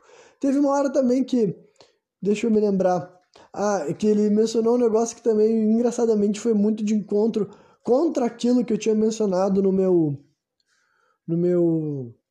num dos meus programas sem contexto. No último programa sem contexto, basicamente mesmo, que foi sobre como eu acreditava que certas adaptações evolutivas eram grandes saltos, entendeu? E não pequenas incrementações, né? E muito praticamente imperceptíveis de uma geração para outra, digamos assim, sabe?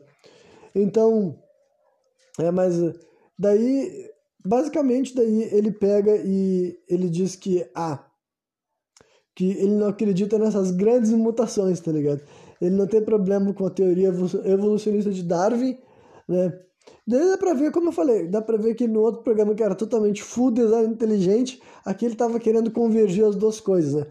Embora ele não tenha sido o cara que mais falou que uh, como é que é mesmo? Não dá pro cara ser um evolucionista teísta, né? Que é o cara que acredita em Deus e acredita em evolução, né? Quem estava sendo mais indo para essa linha era o o Marcos Eberlin, né? Mas como eu falei, olha, é, é fácil o cara sempre estar meio que de comum acordo com quem está do lado dele e as divergências também os dois escolhiam não focar na divergência, sabe? É evidente que os dois tinham certas discordâncias e eles faziam de conta que não discordavam tanto assim, né? mas o ponto que daí eu vou me permitir então falar coisas além de, disso daí também e tudo mais. E mais uma vez, só para destacar assim, de um ponto de vista assim, olha, de eu sei que as coisas que eu sugeri aqui, além de não ter evidência, além daquilo que eu deduzo mesmo, né? E né? Não vou pensar em outro título para dizer de onde que vem essas, essas concepções que eu tenho.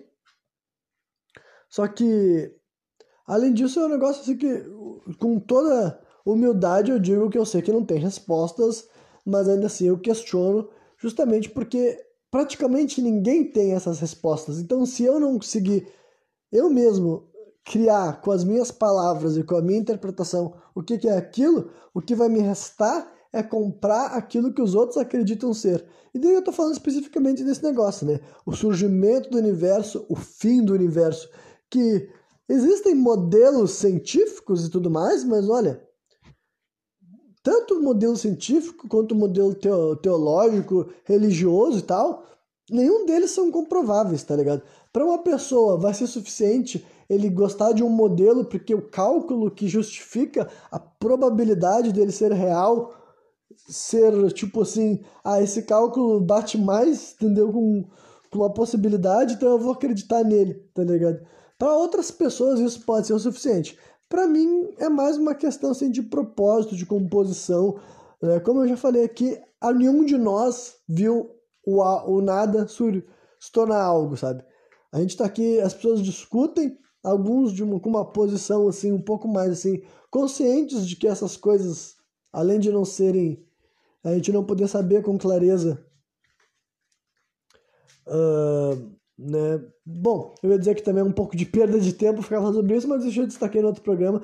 E já que aqui eu estou entrando nesses temas, eu, vou, eu quero ir para outro lado mesmo, quero entrar em temas como. Acho que eu já mencionei a expressão aquela astroteologia, né? Que é um tema que cada vez mais eu estou me informando, estou achando bem interessante mesmo, né? Embora também eu não tenha desenvolvido culto em torno de astros, mas eu vou dizer para vocês que talvez até em questão cosmológica, conceitual, cada vez mais esteja uma concepção que eu estou tendo como verdadeira, né? E o que, que seria daí astroteologia, né? Daí, eu acho que talvez algum dia, e não seja muito, tipo, não demore muito, eu faça um programa só sobre astroteologia e daí elaborando tudo assim, as coisas que eu tô vendo diferentes, sabe? Sobre como é legítimo uh, uh, como é legítimo entender. Bom, é que se eu começar a falar tudo dessa forma, é que eu quero falar sobre esse tema, mas eu quero falar de uma maneira que não, que não vai tomar, tipo, horas e horas, tá ligado? Mas, então, em primeiro lugar, deixa, deixa eu só explicar esse conceito, sabe? de astroteologia, porque você já deve conhecer as duas palavras, né? Astro já deve estar lembrando astrologia, astronomia, vocês já estão pensando nos astros, então é exatamente isso. E teologia também as pessoas conhecem como o estudo das religiões, né? Só que estudo das religiões de um ponto de vista assim, é, não dá para dizer filosófico, mas quase filosófico. Acredito que as pessoas têm essa certa compreensão. Então, juntando essas duas palavras, dá a entender que seria uma espécie de raciocínio filosófico, né, ou teológico a respeito dos astros, e é praticamente isso sim, só que basicamente, cara, o que eu compreendo e o que eu uso essa expressão mesmo é para dizer que, uh, na verdade, os astros são aquilo que estão por trás da religiosidade e da espiritualidade humana, tá ligado? E quando a gente deixou de ser, as pessoas deixaram de ser ligadas à astroteologia reduziram à astrologia foi uma forma também de distanciar, mas também, quem sabe, uh, talvez tenha sido recurso também, né? Porque enquanto os astros eram tratados como divindades, eles eram tratados como pagãos, digamos assim, né? Então eu acho que deve talvez ter diminuído, entre aspas, uh, os astros para deixarem de ser o centro do culto, para se tornar algo incluído no culto através da astrologia, permitiu que ela sobrevivesse até os dias de hoje e até hoje em dia, de hoje em dia eu tenho a possibilidade de compreender que antes de ser astrologia era astroteologia. E daí se não ficou muito bem claro, eu vou tentar explicar ainda melhor. É que então uh, existiu e ainda existem muitas sociedades, muitas organizações ou indivíduos que compreendem que os astros em si são as manifestações de divindades, de forças, de espírito.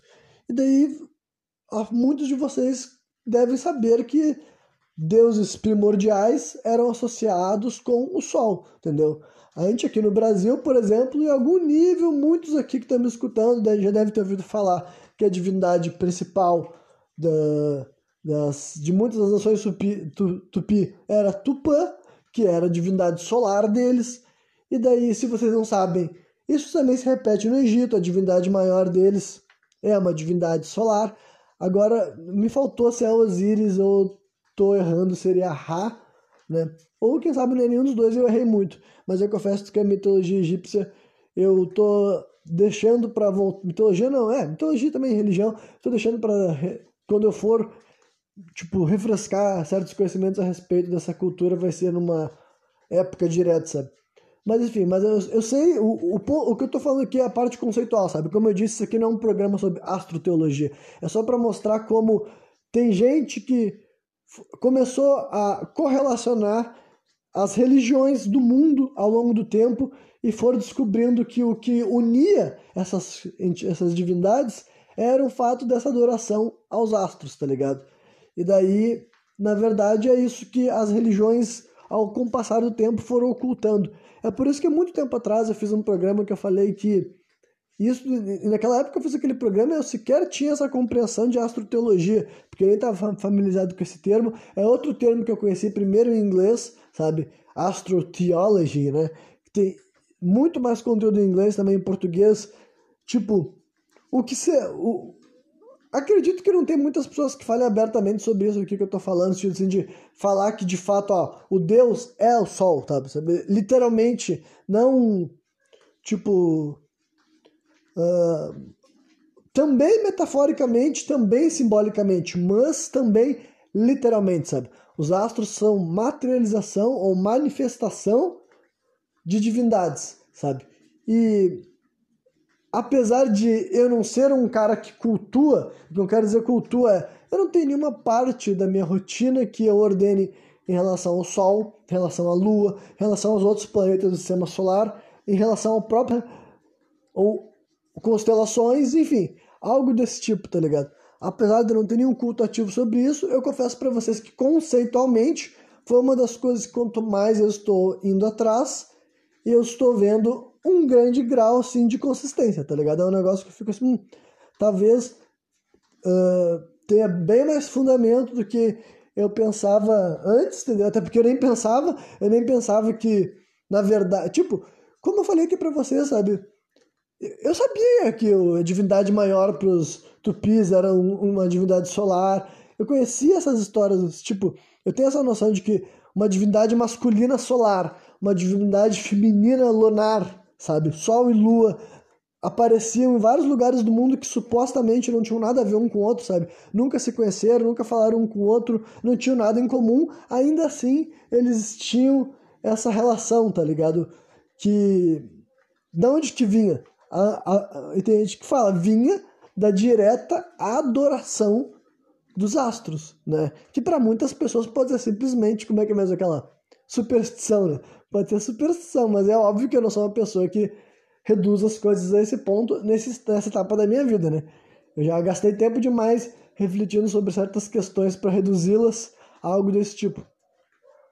Então, é o tipo de coisa que uh, conforme eu vejo mais estudo, mais pesquisa e mais fontes que mostram que, na verdade, né, o que as pessoas faziam era uma adoração direta aos astros. E com o tempo, essa adoração direta foi substituída pela astrologia, no sentido de que foi o que restou, tá ligado? Tu não poderia fazer um culto especificamente a um astro, porque isso já seria idolatria a um Deus que não é o Deus cristão, o Deus bíblico, por exemplo, né? Então foi reduzindo a uma questão astrológica que também tem importância e relevância, mas assim, é um eufemismo, tá ligado? A astrologia é um eufemismo da astroteologia, na minha opinião, tá ligado? Isso daqui eu acho que eu não li nenhuma fonte, tá ligado? Eu acho que eu não vi ninguém explicando dessa forma, mas é uma forma que eu estou compreendendo, sabe? Astrologia, e quando eu digo astrologia, não é nem astrologia mais babaca, escrota. Ah, o que eu ia mencionar, acabei não mencionando, é que há muito tempo atrás eu fiz um programa sem contexto que eu dizia que eu ia completamente contra o raciocínio, aquele contra, a ideia de que, ah, tem gente que fala como é que é mesmo, que astrologia é o terraplanismo socialmente aceito, né? E daí eu fui contra lá, fiz um argumento muito bom e que está coberto de razão e que não tem como alguém, tipo, uh, aquele argumento ainda se sustenta, então eu não preciso revalidá-lo, né? Mas como eu simplesmente quero mais uma vez ir contra é, essa lógica, né, de por que, que as coisas não são relacionáveis, essa compreensão da astroteologia reforçou aquela crença, reforçou a crença que eu já tinha e que naquela época eu nem sabia que a astroteologia era algo, sabe, que dava para interpretar dessa forma. Mas naquele programa eu já falava para vocês que é o seguinte, olha, gente que faz essa comparação pode ter certeza que não sabe o que é astrologia. Essa pessoa nunca se perguntou por que cargas d'água a humanidade é fissurada pelos astros? Por que cargas d'água a humanidade muito, muito, muito, muito antes, sabe?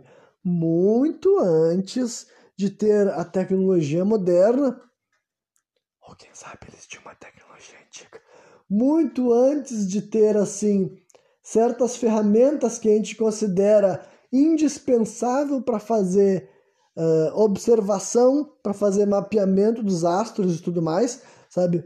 Muito antes dessa maneira materialista de observar o universo, muito antes disso, cara, muito antes disso, a humanidade já era fissurada pelo espaço sideral, pelos astros, pelos fenômenos que aconteciam na atmosfera e fora do planeta também. E olha, nem sei como exatamente eles conseguiam observar tanto e tão bem. Afinal, eu já sei o suficiente que até mesmo povos em situação que a gente considera tribal, caçadores-coletores, povos não civilizados, entendiam de astronomia. E entendiam, entendiam mesmo, sabe? Porque alguns. Esses dois sujeitos têm uma coisa que eles têm em comum, tá ligado? Tanto o Sacani quanto o Rodrigo Silva têm em comum que ambos, mesmo eles, ou eles não. Tipo, é, o Rodrigo Silva deveria entender um pouco mais de antropologia, ou talvez ele não goste de entender, porque dele vai ter que humanizar mais outros seres humanos. Mas tanto o Sacani quanto o Rodrigo Silva gostam de muito, mesmo eles não entendendo tanto de antropologia e de organizações sociais e de comportamento dessas pessoas, eles gostam de falar sobre como que as tribos, tipo, que relação, tipo, que as tribos tinham com várias coisas, sabe? Rodrigo Silva gosta de fa a falar como se ele entendesse as relações que diferentes povos xamânicos tribais tinham com o sagrado, com o divino. E o Sakane gosta de falar como se soubesse como que era a visão dos povos uh, tribais, caçadores-coletores, sobre os astros, sobre o que, que eles entendiam. E obviamente que ele reduz esses caras a aquela, aquela assim. E não é só dele, tá ligado? Eu vou aproveitar e vou, vou puxar todos os esqueletos do armário também. Tá me lembrando aquela vez que eu falei algo parecido com isso? Do Neil deGrasse Tyson fazendo, contando aquela história de como Cristóvão Colombo enganou os, os os nativos lá porque ele sabia quando que ia acontecer um eclipse e os nativos ficaram impressionados e sabe se curvaram diante dele. E tipo assim ó, eu falo com toda convicção cara. Achar que uma tribo estabelecida num lugar por séculos não tá familiarizado com o ciclo lunar não está familiarizado com fenômenos desse tipo astronômicos e astrológicos também, que eles não sabem o que é um eclipse lunar, cara. Olha, e que e também que não sabe quando que vai ocorrer, digo mais, sabe? Que não sabe como vai ocorrer, né? Porque tem gente que fala assim, ah, mas quem sabe, tipo, gente que fala assim, não. Teve um amigo uma vez que eu conversando com ele sobre isso, ele falou sobre isso, ah, mas quem sabe eles ficaram impressionados com o fato do cara saber. E é uma indagação que muitos podem ter, mas eu quero dizer que eu já tendo lido muito sobre como que os povos considerados assim uh, indígenas se relacionavam com astronomia e eu posso até dizer escalas globais, tá ligado? Tanto com povos considerados druidas, que também entendiam de astronomia, e os índios daqui também entendiam astronomia, e provavelmente, provavelmente não, definitivamente dos outros continentes também, tá ligado?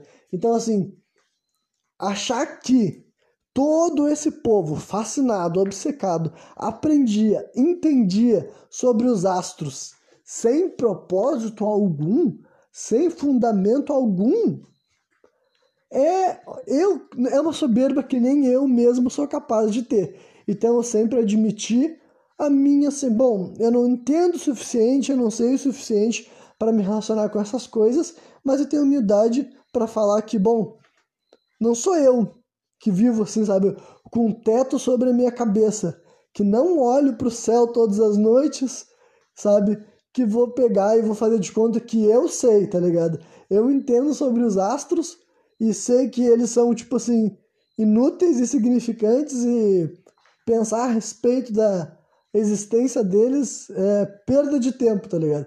é uma postura que outras pessoas com outras mentalidades, com outras formas de enxergar a vida podem ter, sabe? Eu não tenho como.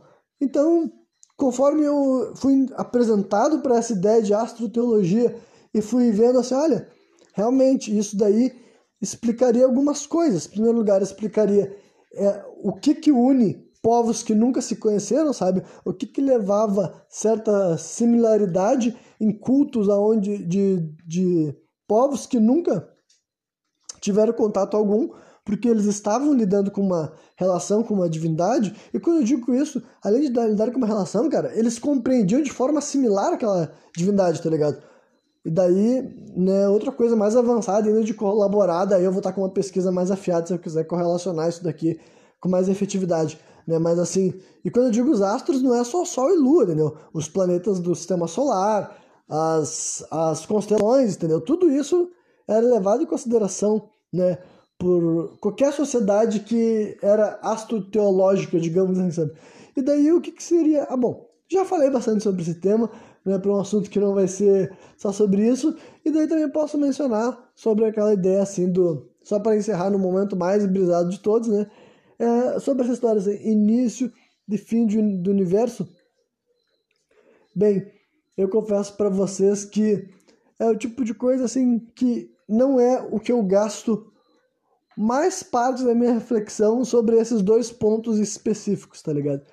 Porque por acreditar que de fato assim tem coisas assim que certas buscas, certas realizações vão me ajudar mais assim na jornada que eu tô tendo aqui nesse momento, sabe? Eu de fato acho que o universo pode ter tido uma origem ou não, pode ter sido a tal fissura dimensional que eu sugeri, tá ligado?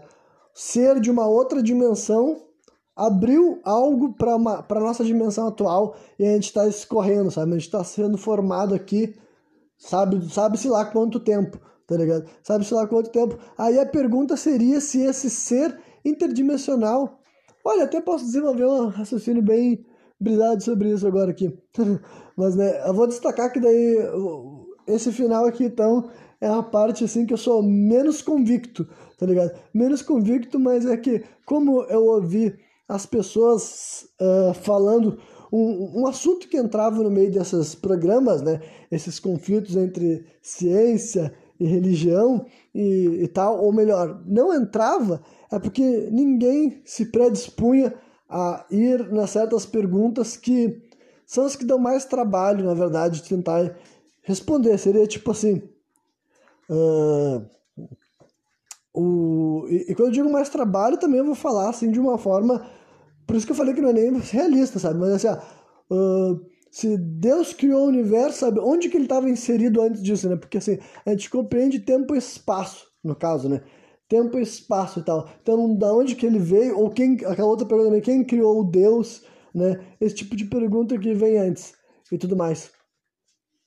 E uma coisa que eu posso dizer para vocês é que, uh, de fato, eu acho que na prática é aquela pergunta, aquela resposta fácil de recorrer, sabe? Não tem como entender, não tem como explicar Deus, então né, é audacioso demais tentar perceber isso. Então por isso que eu falei que eu tô realmente indo, não é um bagulho que eu acho, o que eu vou falar aqui é algo que eu acho que pode ser verdade mesmo, é só um negócio assim que refletido, ah, imagina se, tiver, se tu tivesse que responder essa pergunta, tá ligado? Se tu tivesse que responder essa pergunta. Então, em primeiro lugar, ah tá, eu primeiro posso falar sobre isso aqui de uma maneira, antes de fugir por completo do, do palpável, é que para as pessoas que são ateias da conversa, eles não têm por que tentar responder o que veio antes do Big Bang, porque para eles o Big Bang já é, tipo, já é isso, tá ligado? Já esse suposto surgimento do universo já é a justificativa que eu preciso para fundamentar o resto das meus das minhas convicções, basicamente. Então, não preciso gastar mais energia do que isso. Só que para o cristão, das duas, uma. Se ele é um cristão da Terra Jovem, criacionista, ele tem que transformar o Big Bang num fenômeno mais bíblico, né? Ele tem que transformar ele num espaço mais curto, como eu falei para vocês que o, o outro cara lá que não era Rodrigo Silva, o cara que participou de uma conversa lá com o Pirula, disse que para ele Deus fez o universo, né, ou o mundo, em sete dias e que ele pode não saber explicar como que isso aconteceu, mas foi assim que aconteceu. E eu entendo na lógica assim, tipo, se, se existe um Deus todo-poderoso, ele pode fazer as coisas de uma forma que nós não conseguimos aceitar e não conseguimos compreender. Mas considerando que isso aconteceu no momento que nenhum de nós estava aqui, tá ligado? Eu também entendo, eu, olha, acreditar que o universo se formou rapidamente para mim não é, é mais aceitável do que acreditar que, por exemplo, tinha uh, que, por exemplo, que Adão e Eva, sabe, existiu especificamente, sabe? Dois seres humanos, um homem e uma mulher branca, foram criados já. Tipo, não sei nem como é que as pessoas acham que ele vem do nada ou vem do barro. Eu não sei como é que a pessoa justificaria, porque eu sei que tem coisas do tipo na Bíblia, mas eu não vejo esses caras tentando articular como que de fato isso aconteceria. Quando eles falam que acreditam no Gênesis, ninguém fala para ele, tá, me explica como é que tu acredita no Gênesis, porque eu perguntaria. E não seria só para provocar, seria porque eu gostaria de ver, sabe, como é que a pessoa me diz, a pessoa quer que eu acredite no Gênesis, então me explica como é que é para ser, porque eu não consigo nem vislumbrar o que, que a pessoa quer que eu acredite, sabe, o que, que eu tenho que enxergar na minha cabeça para saber o que, que é o Gênesis acontecendo de forma uh, real, tá ligado? E não só uma história para a gente refletir sobre alegoria, metáfora, parábola e todas essas coisas que são, na minha opinião, são interessantes já por si só. Mas enfim, então, uh, tá, o, o que eu ia dizer é que, para mim, em vários momentos dessa conversa, o que ficava claro é que o Deus bíblico e cristão que todos esses sujeitos defendiam não atendia todas as respostas científicas de maneira alguma, tá ligado? Ou o cara de fato tem que deturpar um dos dois. Para mim, o Deus bíblico não faz sentido no mundo científico que a gente conhece e tudo mais. E nem só o mundo científico, né? Mas até assim, no mundo uh, pragmático, real. Porque assim, uma coisa que, tipo, Rodrigo Silva sempre vende o, o, o Deus cristão naquela história do Deus ser tudo amor, tudo bom, todas as coisas boas, sabe? Que Deus, enfim, Deus é só coisas boas, etc e tal, e, e perdão, né?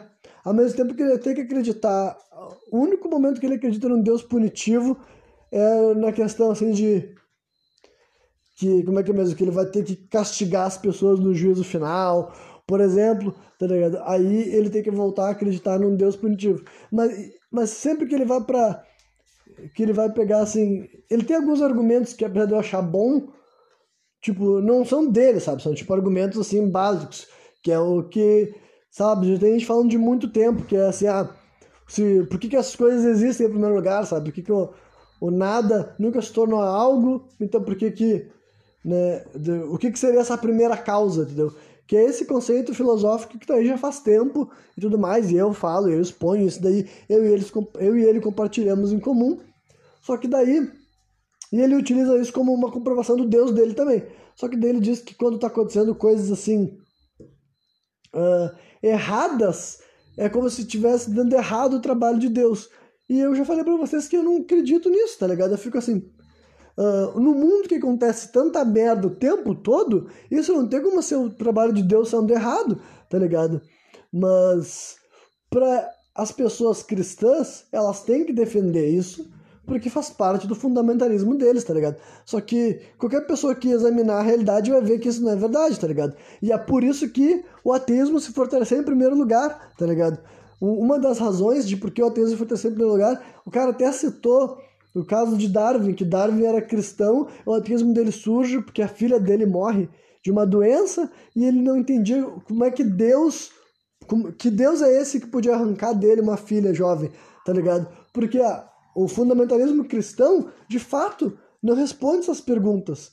E ao mesmo tempo que o, o pastor fala que as pessoas têm que ter fé nesses momentos, como é que ele espera que as pessoas tenham fé nesses momentos se ele acabou de dizer que uma criança com leucemia, estou usando esse exemplo porque ele mesmo falou, uma criança com leucemia é quando a, a vida está dando errado. Tipo, criança com leucemia, infelizmente, cara, não é quando a vida está dando errado, porque senão não era algo que existe, não era algo que faz parte da nossa vivência, não era parte da. Tipo, que essa é a realidade daí, eu vou falar uns bagulho impactante, forte aqui, mas é para provar um ponto, sabe? A realidade tem gente que vai ter que enterrar os seus filhos, sabe? Na realidade vai ter guerra, na realidade vai ter morte violenta, vai ter barbaridade acontecendo e acontecendo diariamente o tempo inteiro. E tem acontecido durante milhares de anos. E tem acontecido em nome da ciência e tem acontecido em nome da religião, tá ligado? Fizeram barbaridade com as pessoas para ganhar dinheiro, em todos, em, usando qualquer coisa como desculpa.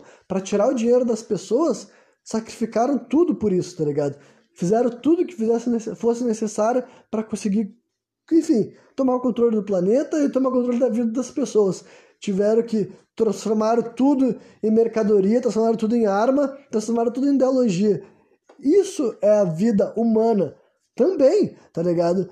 Além da perfeição intrínseca da existência que eu já mencionei também, que eu acredito, tá ligado? De fato, eu acredito no trabalho, que o trabalho de Deus é projetado em coisas simples como todo ser humano ser capaz de beber água, não existir ninguém com intolerância à água, enfim, as coisas funcionam como deveriam funcionar, está ligado? Porque, né, isso já dá para ver a arbitrariedade, né, o propósito. Para mim, todas essas coisas evidenciam a existência de um Deus. Só que, né, ou esse Deus não é todo bom, ou de fato, para mim, eu até digo mais do que isso, ele pode ser todo bom, só que o bem dele também machuca, tá ligado? O amor dele também dói, tá entendendo? Para mim, eu nem acho que ele querer que a gente sangre, chore, sofra é algo ruim, na, da, da minha visão, sabe? Na minha concepção de Deus. Aí vocês podem achar que o meu Deus é punitivo, que o meu Deus é malvado, que o meu Deus é cruel, tá ligado? Que é o que muita gente reclama dos deuses, do Deus do Antigo Testamento, sabe? O Deus do Antigo Testamento é cruel, tá ligado? É o que falam dele, que não, que não usam mais nessas. Tanto os evangélicos quanto os batistas não usam mais o Antigo Testamento, né? Mas ninguém gosta mais daquele Deus porque aquele Deus é muito punitivo, é muito raivoso. Aquele Deus lá não é um Deus todo amor, que é o que as pessoas gostam mais hoje em dia. Só que assim, a realidade não é só todo amor, e eu não acho que uma pessoa que só recebeu amor vai servir para o propósito de Deus, porque se Deus quisesse isso, cara, ele não tinha fudido com tanta gente, sabe? E até na história da Bíblia, tá ligado? Até a história da Bíblia, Deus tá sempre, tipo, os que ele, os que ele mais gosta, digamos assim, é o que eles mais achata. E isso daí é perceptível para qualquer pessoa que tem algum conhecimento do que acontece lá. Até próprio Jesus Cristo, que tem aquela dualidade, tipo, é, o cristianismo freestyle, tá ligado? Quando eles querem que Jesus Cristo se torne filho de Deus, ele se torna. Quando eles querem que Jesus Cristo se torne avatar de Deus, ele se torna. Na realidade, na, na mitologia cristã mesmo, Jesus Cristo é Deus encarnado que ele veio dar um rolê aqui mesmo, tá ligado? Não é filho de Deus e tudo mais. Só que daí então, uh, se até ele, quando veio pra cá, a história dele é ele se fudendo pra caralho, sabe? Sendo morto, torturado e morto, quer mensagem mais clara de que a dor vai fazer parte da vida da gente, tá ligado? Se aquilo lá não é uma mensagem mais clara de que ninguém tá salvo, eu não sei que mensagem seria. Aí tem a história de que as pessoas falam, ah, mas ele morreu lá porque a gente não possa mais sofrer. Tá, então aí tu tá dizendo que Darwin tá certo, então, tá ligado? Se o cara vem me dizer isso, ah não, mas Jesus Cristo morreu na cruz para que nenhum de nós mais tenha que sofrer. Tá, se tu acredita nisso de verdade, então tu tem que dizer que todo mundo que sofreu no mundo tem que virar as costas para Deus, então, tá ligado? Tem que dizer que todo mundo que chorar tem que dizer que Deus não tá certo, que Jesus Cristo não, não fez nada, Jesus Cristo mentiu quando tava dizendo que tava morrendo pelos nossos, nossos pecados, entendeu? Então, esse tipo de coisa não faz sentido, tá ligado? Então, esse é, é uma coisa muito assim é uma bipolaridade na hora de definir esse Deus deles. Então, o meu Deus não é assim, tá ligado? O, a força criadora que eu acredito criou uma existência marcada por espectro bom, espectro ruim, marcada por sentimentos bons, sentimentos ruins, por amor e ódio, por dor e alegria, tá ligado? Ele criou isso e ele espera que a gente sinta isso em algum momento, tá ligado? Ele espera que a gente sofra, ele espera que a gente ria, ele espera que a gente ame, ele espera que a gente odeie, ele espera que a gente sinta as coisas que fazem parte da vida humana aqui na Terra, tá ligado? Na minha opinião cosmológica, é assim que eu compreendo as coisas e eu não acho que vender para as pessoas uh, que quando as coisas saem disso é fora do propósito de Deus. Como assim? Quer dizer que quando tá em glória Deus te ama e quando tá em dor Deus te odeia? Não, não faz o menor sentido para mim, tá ligado? Dizer para a pessoa que se tu é uma boa pessoa, tu vai ser abençoado. Cara, tu pode ser uma boa pessoa e, se fuder também, tá ligado? Tu pode fazer todo o bem que tu for possível e ainda assim a tua, a tua sorte não vir, sabe? Porque na minha eu, eu tenho evidência suficiente para ver isso na minha vida. No caso, quando eu digo a minha vida, não é só a minha vida específica, é o que eu enxergo por aí, entendeu? Então, para mim, tem muito disso, tá ligado? Para mim, a vida é assim. Eu, eu já falei em um outro programa sem contexto, eu disse que fazer o bem, ser bacana, ser legal, é uma política de vida, tá ligado? Mas infelizmente, cara, não é assim. Eu faço algo bacana que vai virar algo bacana. Tu pode fazer algo bacana e o algo bacana nunca vir, cara. Ou não vir quando tu quer, ou, tu não, vir, ou não vir quando tu precisa também.